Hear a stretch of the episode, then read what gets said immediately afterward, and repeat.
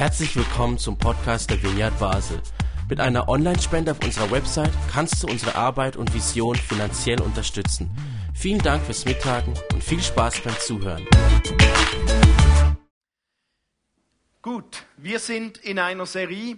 Das nächste Mal wird alles besser. Das war der Titel der vergangenen Predigten. Das Ziel dieser Serie ist es, dass wir in unserem Leben eine positive Veränderung ermöglichen und bewirken, überall wo es nötig ist.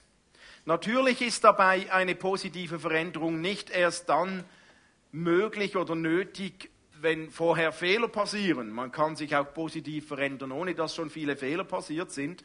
Aber wenn Fehler passiert sind, dann glaube ich, dann ist positive Veränderung nötig.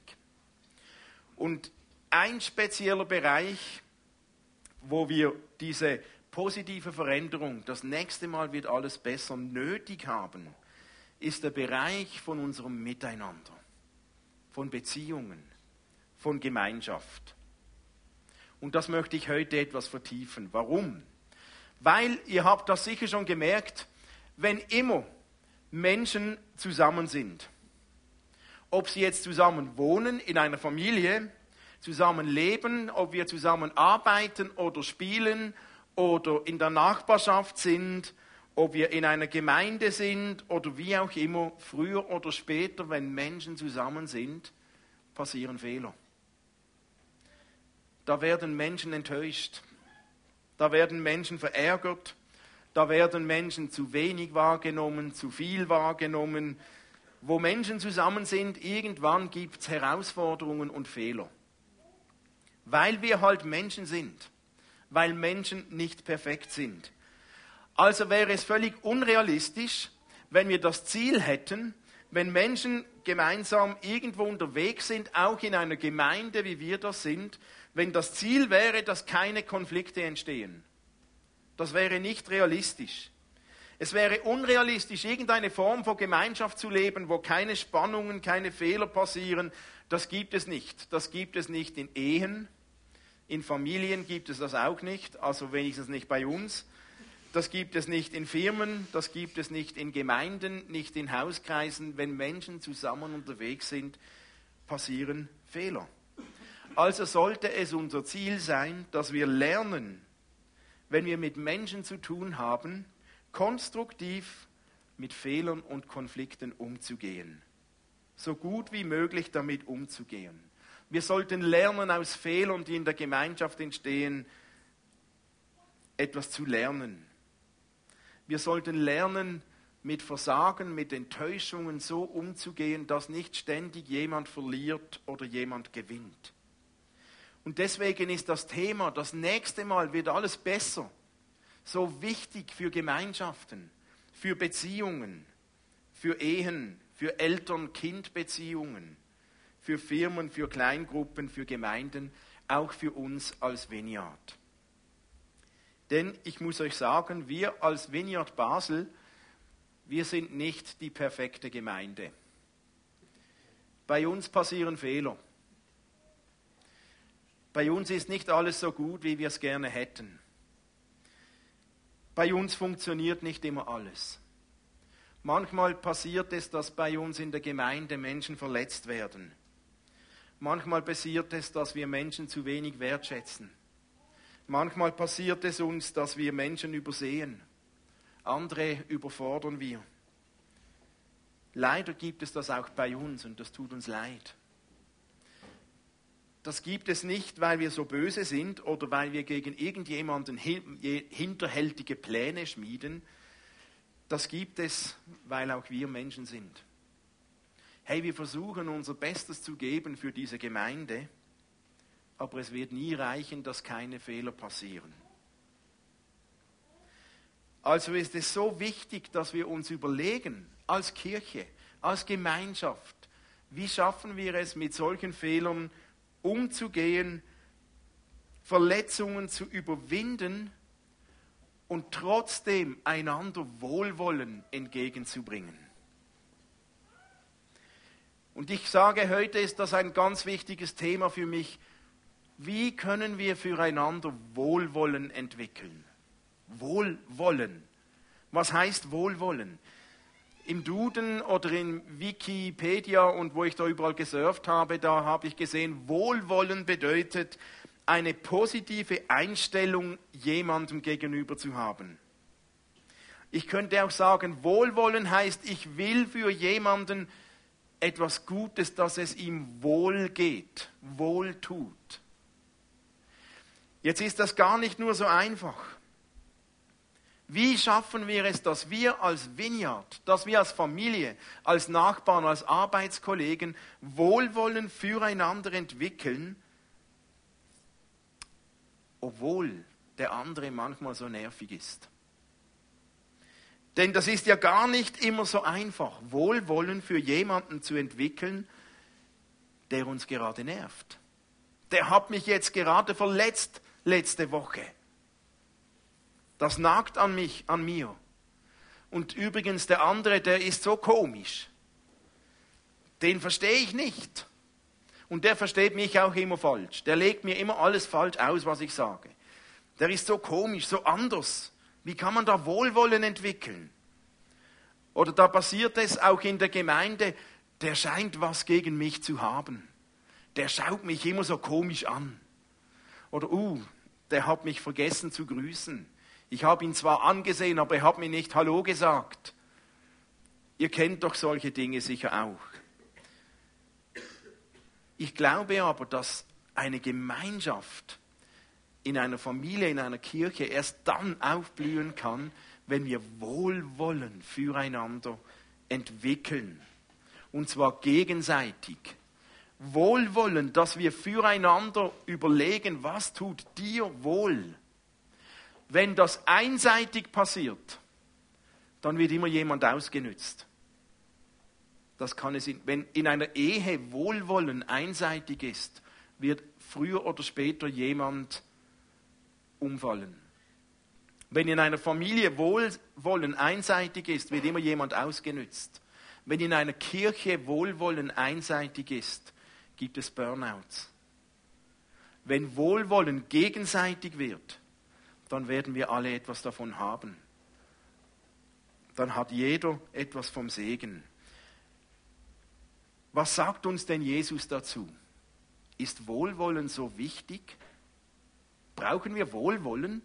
Ist das nicht ein Versuch, so Konflikte schön zu reden oder Harmoniebedürfnis zu steigern? Jesus sagt, geh so mit dem anderen um, wie du möchtest, dass er mit dir umgeht. Geh so mit dem anderen um, wie du möchtest, dass er mit dir umgeht. Möchtest du, dass wenn du in einer Gemeinschaft bist, dort wo du arbeitest, mit Freunden in einer Kirche, dass die anderen Wohlwollen für dich haben?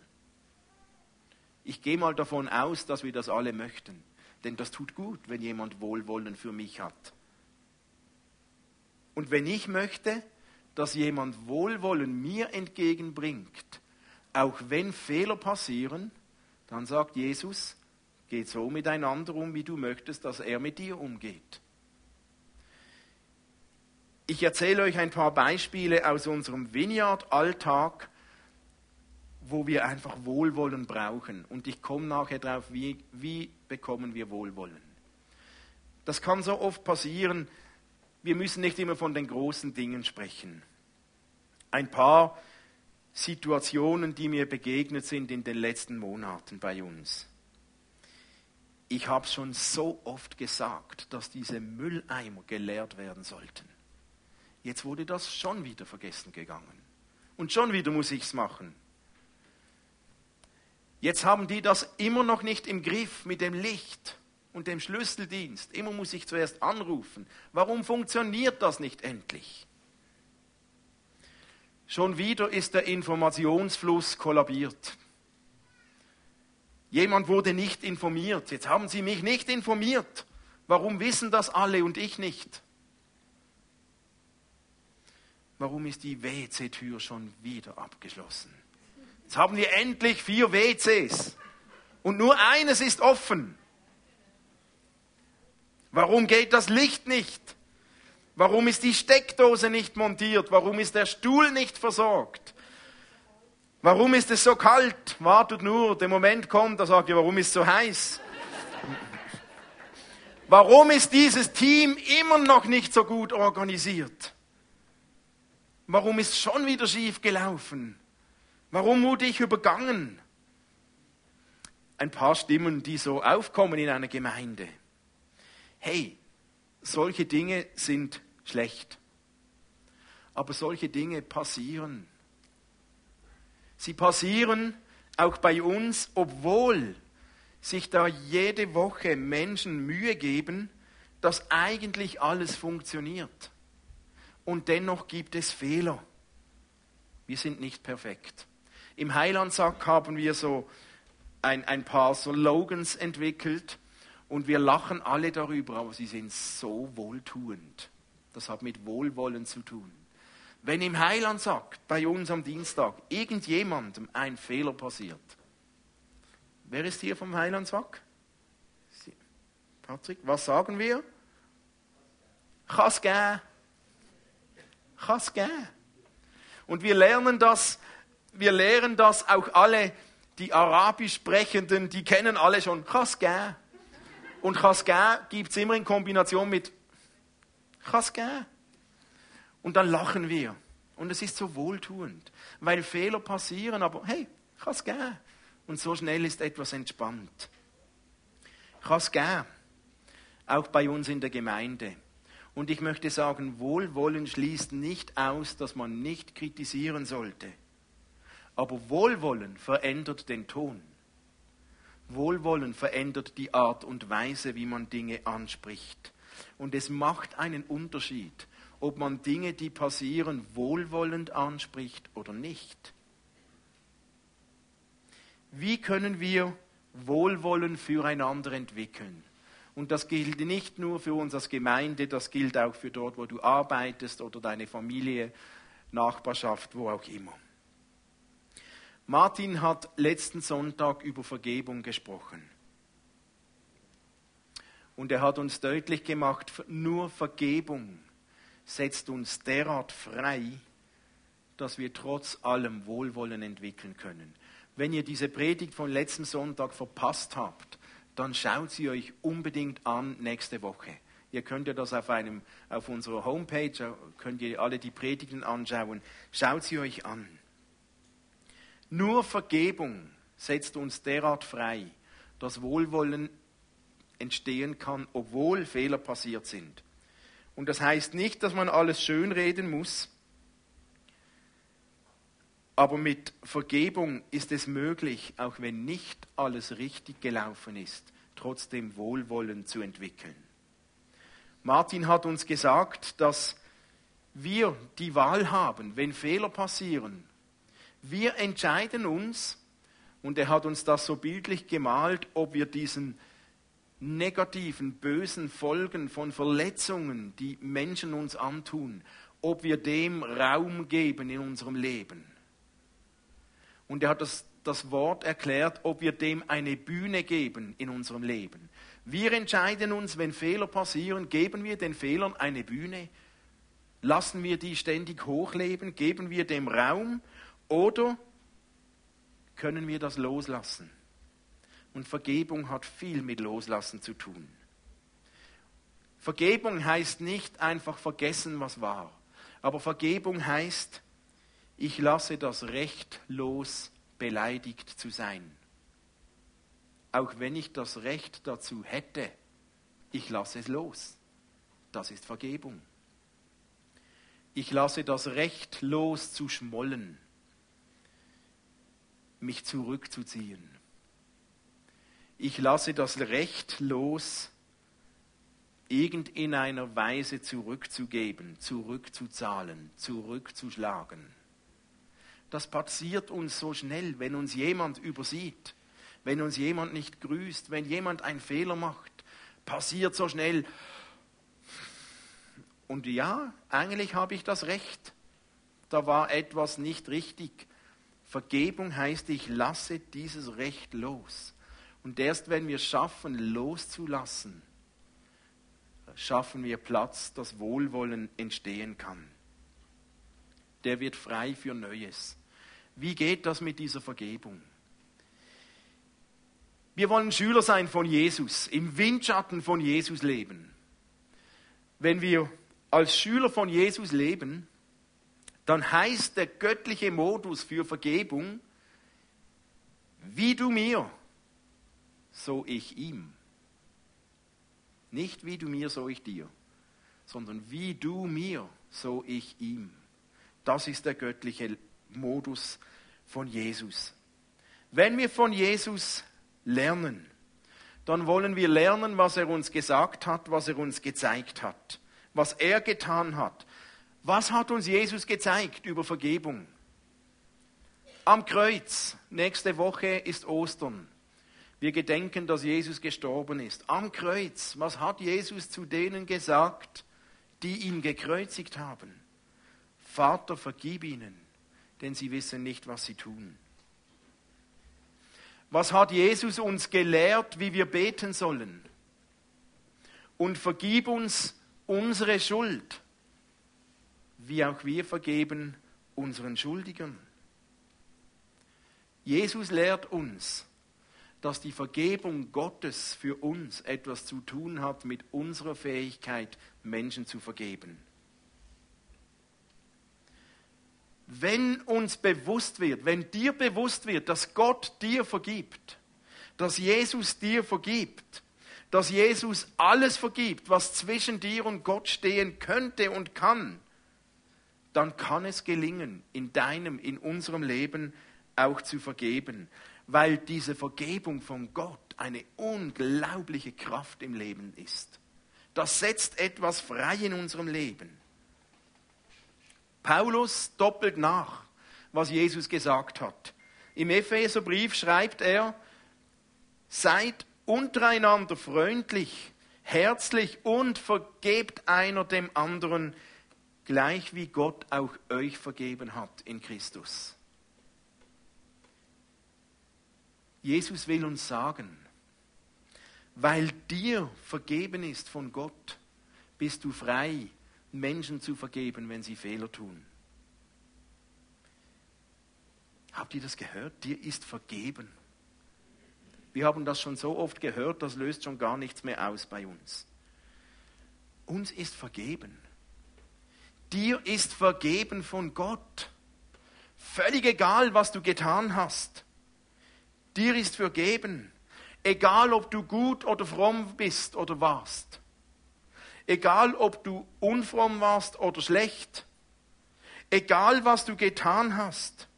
Egal was du nicht getan hast. Egal wie du gelebt hast.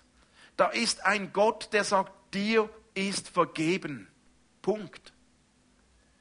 Und zwar ohne Wenn und Aber.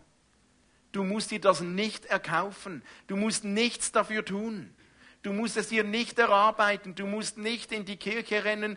Du musst nicht stundenlang beten. Du musst nicht Geld zahlen. Du musst nichts. Dir ist vergeben. Warum? Weil Gott dich liebt. Weil Gott an dir interessiert ist. Für das ist Jesus gestorben dass dir vergeben ist. Punkt. Hey, und das setzt sowas frei, wenn wir ein bisschen mehr verstehen, was das in uns auslösen könnte. Mir ist vergeben. All diesen Seich und Mist, den ich schon gemacht habe in meinem Leben, mir ist vergeben. Ich bin frei davon. Das belastet mich nicht mehr. Wow, das tut so gut. Und Jesus sagt, hey, wenn ihr ein bisschen diese Kraft verspürt der Vergebung, du bist frei, du bist nicht in der Schuld von Gott. Gott weiß um all die Fehler, die gelaufen sind.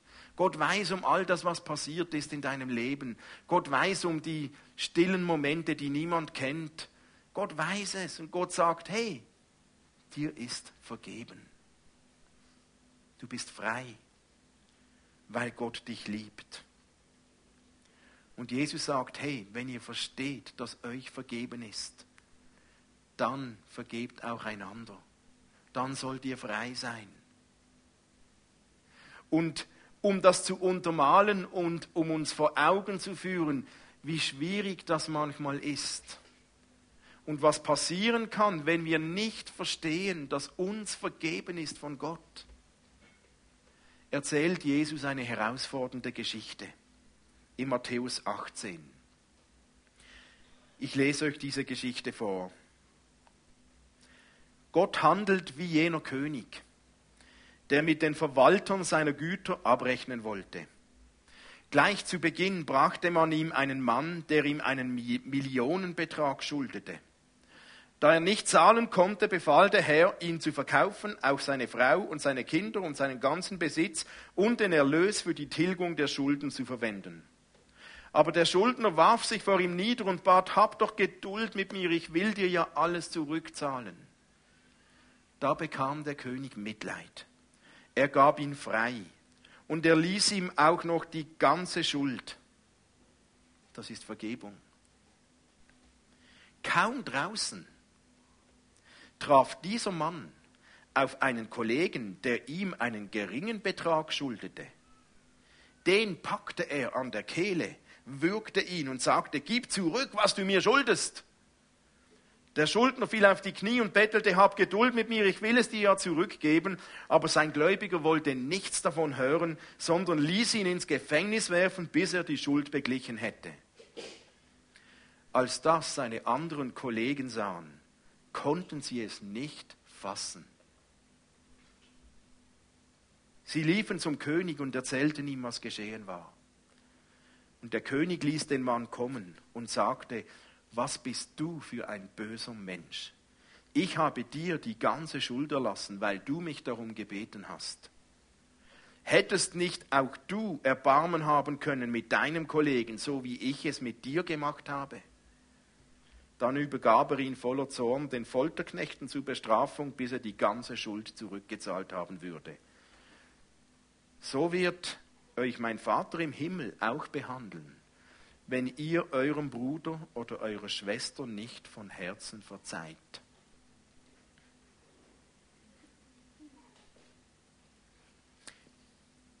Herausfordernd.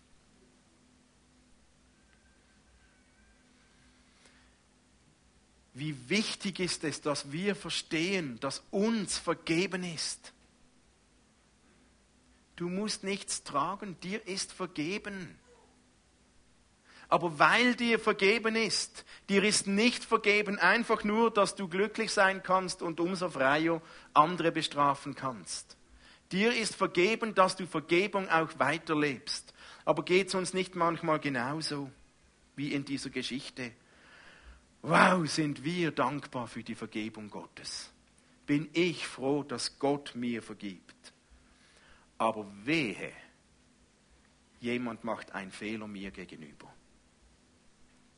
Wehe, mich beleidigt jemand. Wehe, mich verletzt jemand. Dann fordern wir Gerechtigkeit, Strafe. Oder mindestens wir verweigern die Vergebung, sagen, nein, das geht nicht und wir schmollen und sind zornig. Und vielleicht geht es dann manchmal den Engeln um uns herum so wie diesen Knechten. Sie können es nicht fassen. Jetzt wurde dir alles vergeben. Alles. Alles. Und jetzt, wo ein Mensch an dir versagt, bleibst du hart und willst nicht vergeben? Und wisst ihr, wer nicht vergibt, straft sich ja selbst am meisten.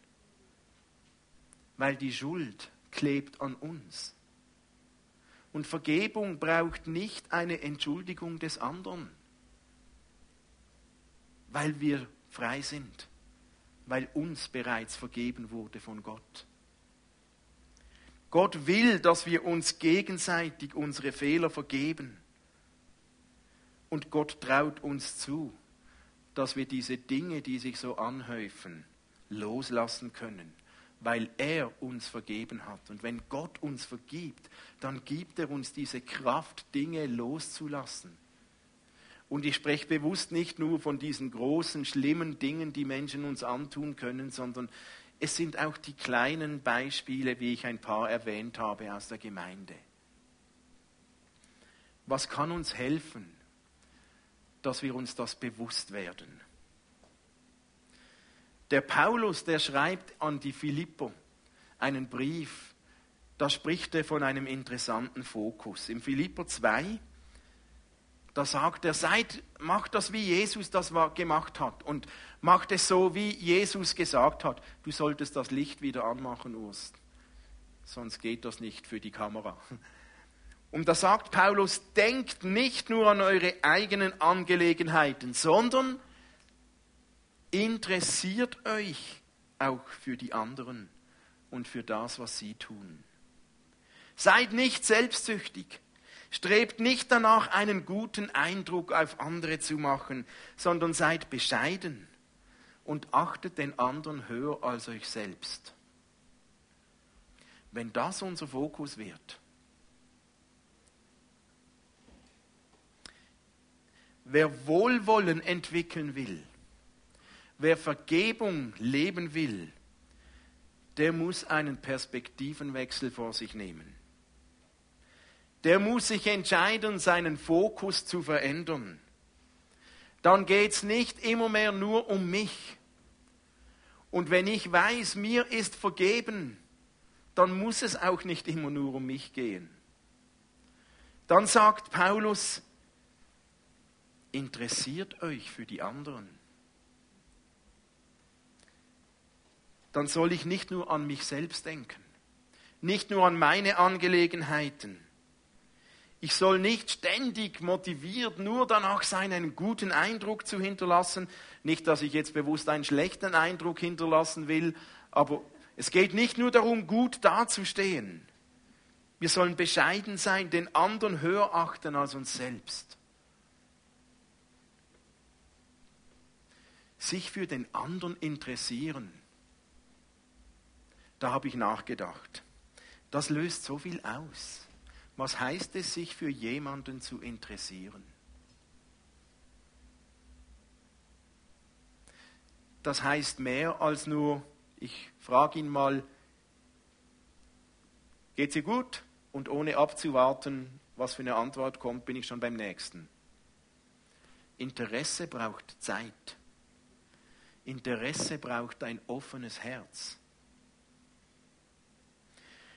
Manchmal denken wir vielleicht so unbewusst, ja, ich kann mich eigentlich erst für den anderen interessieren und dem Gutes tun, wenn er sich entschuldigt hat. Wenn er keine Fehler mehr macht, wenn er sich gebessert hat. Ja, okay, dann. Nein. Bei Gott ist es umgekehrt. Wir können uns interessieren und vergeben, nicht erst, wenn er sich entschuldigt hat, sondern jetzt, jederzeit, weil Gott uns freisetzt dazu. Wie wäre es, wenn jemand einen Fehler macht?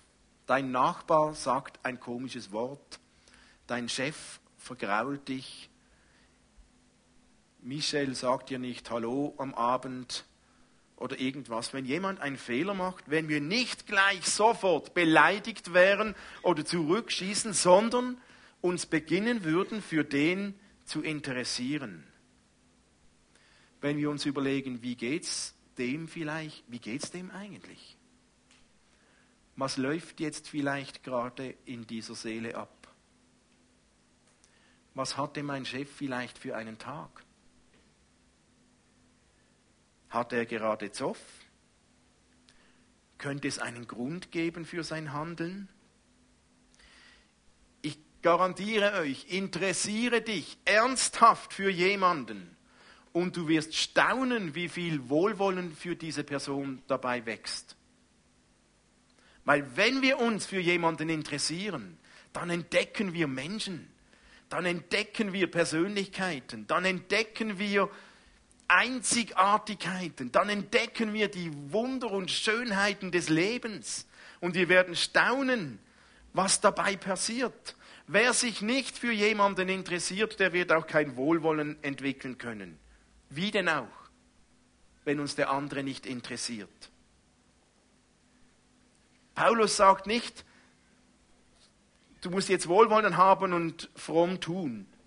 Aber er sagt, das ist doch, beginnt ja Schritt für Schritt, interessier dich mal für den anderen. Und plötzlich, wenn ich den anderen kennenlerne, wenn der mich interessiert, entdecke ich eine neue Qualität des Lebens, die Gott in Wohlwollen und Beziehungen versteckt hat. Wir könnten jetzt sagen, ja, ich habe eigentlich schon genug mit mir selbst zu tun, ich kann mich nicht noch für andere interessieren. Ja, das kann sein, dass es das so gibt. Nur, wie geht es dir, wenn sich niemand für dich interessiert? Das ist kein angenehmes Gefühl. Wenn man mal nicht kann, keine Initiative hat und niemand interessiert sich für dich. Wenn es keine Rolle spielt, ob du da bist, das ist kein schönes Gefühl. Du möchtest, dass andere sich für dich interessieren. Was hat uns Jesus gesagt? Was du möchtest, dass andere für dich tun, das tue du den anderen. Warum sollte ich das tun? Wir leben in einem Modus in unserer Gesellschaft, da geht es immer zuerst um uns, um mich. Stimmt es für mich? Passt es für mich? War es interessant für mich? Hat es mir gut getan? Hat es mir etwas gebracht? Was habe ich mitgenommen? War das jetzt einfach für mich? War das gut für mich? Es geht immer um mich. Warum liegt so ein Geheimnis im Interesse und im Wohlwollen für den anderen? Wir sollten das tun, weil Gott in solcher Gemeinschaft einen tiefen Segen versteckt hat. Wir Menschen sind geschaffen für Freundschaften, für Miteinander. Und man kann schon ganz lange in einer Gemeinde sein und niemand kennt mich. Man kann kurz dabei sein und man lernt Menschen kennen, aber das Interesse muss sich entwickeln, das kommt nicht von heute auf morgen. Aber Gottes Idee für Menschen war, dass sie gesegnet werden durch andere Menschen.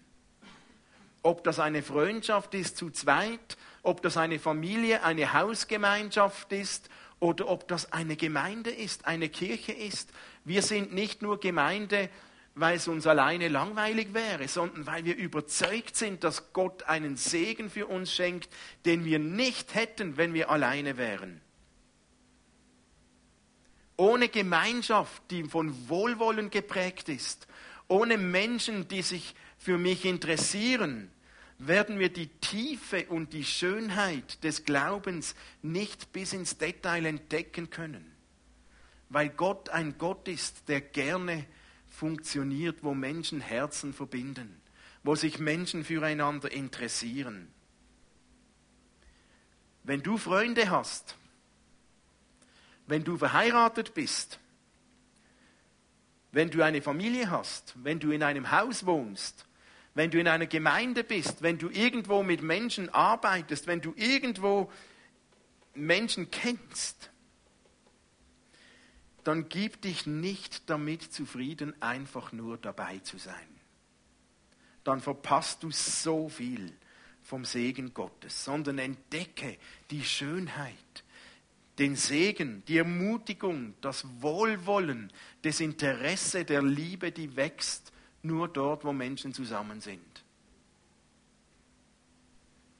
Nun können wir sagen, natürlich zu Recht, ja, du hast ja schön reden, aber mein Chef, meine Frau,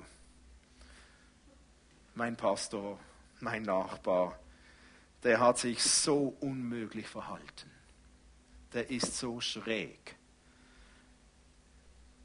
Da will ich eigentlich gar nicht Wohlwollen entwickeln. Und ja, vielleicht hast du recht.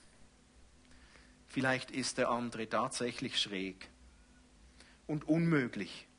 Aber weißt du was, das bist du vielleicht manchmal auch. Also ich auch.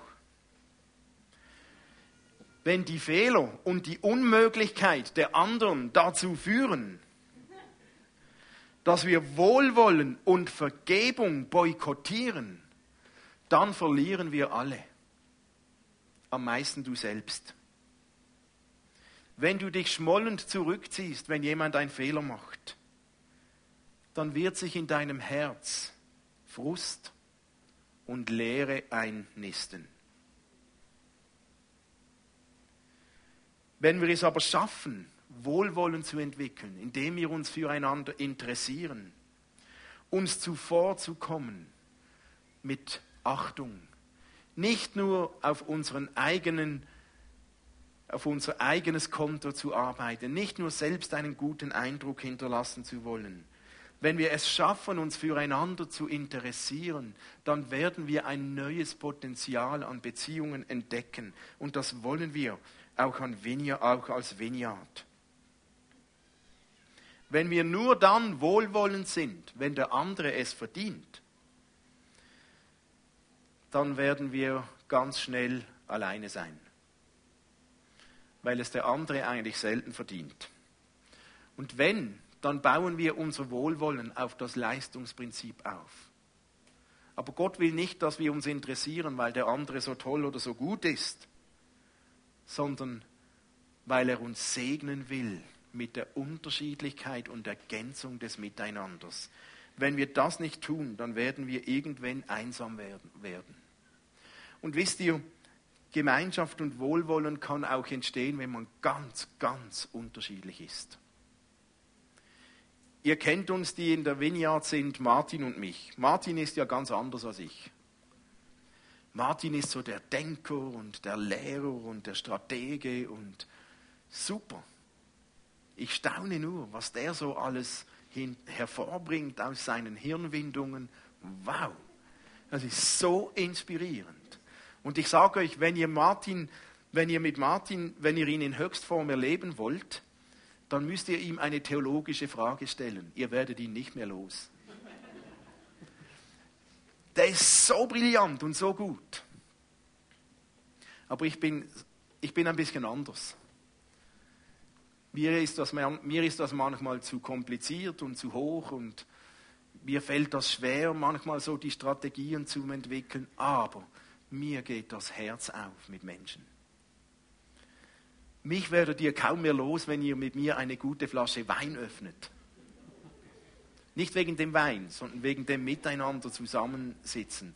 Und wir sind da so unterschiedlich. Und wisst ihr, die Unterschiedlichkeit, die ist zwar Ergänzung und ich finde das super schön und wichtig für uns als Gemeinde, dass wir uns ergänzen. Sie ist aber auch Konfliktpotenzial. Aber wir haben es so gut miteinander weil wir es geschafft haben, Martin und ich, füreinander ganz, ganz viel Wohlwollen, Interesse und Wertschätzung füreinander aufzubauen.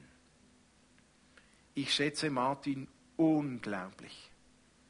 Nicht, weil er keine Fehler hat. Ihm geht vieles durch die Lappen, das, was ich sehe. Aber ich schätze ihn dermaßen. Das interessiert mich. Und ich entdecke je länger, desto mehr in Martin einen wunderbaren Menschen. Und ich weiß, es geht Martin umgekehrt auch so. Nicht, weil ich keine Fehler mache. Es gibt genug Fehler. Sondern weil wir füreinander unser Herz öffnen. Und da ist ein Schlüssel für die Gemeinschaft. Nächstes Mal wird alles besser. Das kann uns gelingen, wenn wir uns füreinander interessieren. Wenn wir einander das Herz öffnen. Und ich wünsche mir, dass wir als Vineyard schaffen, einen Ort zu sein, dass wir nicht nur davon sprechen, Family zu sein, Vineyard Family, dass wir nicht nur darüber reden, Freundschaften, sondern dass es uns gelingt durch Interesse füreinander. Interessiert euch füreinander. Dann wächst Wohlwollen. Wenn uns das gelingt, dann, dann werden wir Einsamkeit abbauen können. Und ihr kennt das vielleicht, man kann auch in einer Gruppe von Menschen einsam sein. Aber nur so lange, bis sich jemand für einen interessiert. Dann nimmt das ein Ende. Und ich möchte uns ermutigen, dass wir uns füreinander interessieren. Und wir werden nachher Gelegenheit dazu haben. Wir entscheiden, wie wir das tun. In einem Gottesdienst ist das während dem Gottesdienst herausfordernd, aber wir essen nachher zusammen. Eine Möglichkeit ihr steuert das selbst. Und ich bete darum, dass Gott uns als Gemeinde segnet, dass wir eine Gemeinde sind, die den Duft von Wohlwollen versprühen. Wir wollen, dass es dem anderen wohl ist. Wir haben heute Gäste hier. Wir entscheiden, ob es unseren Gästen wohl ist, ob wir uns für sie interessieren. Aber auch ihr Gäste entscheidet auch mit, ob es uns wohl ist mit euch. Es ist gegenseitig. Einseitig funktioniert das nicht. Aber wir können das, weil Gott einen ganz großen Segen für uns bereit hat.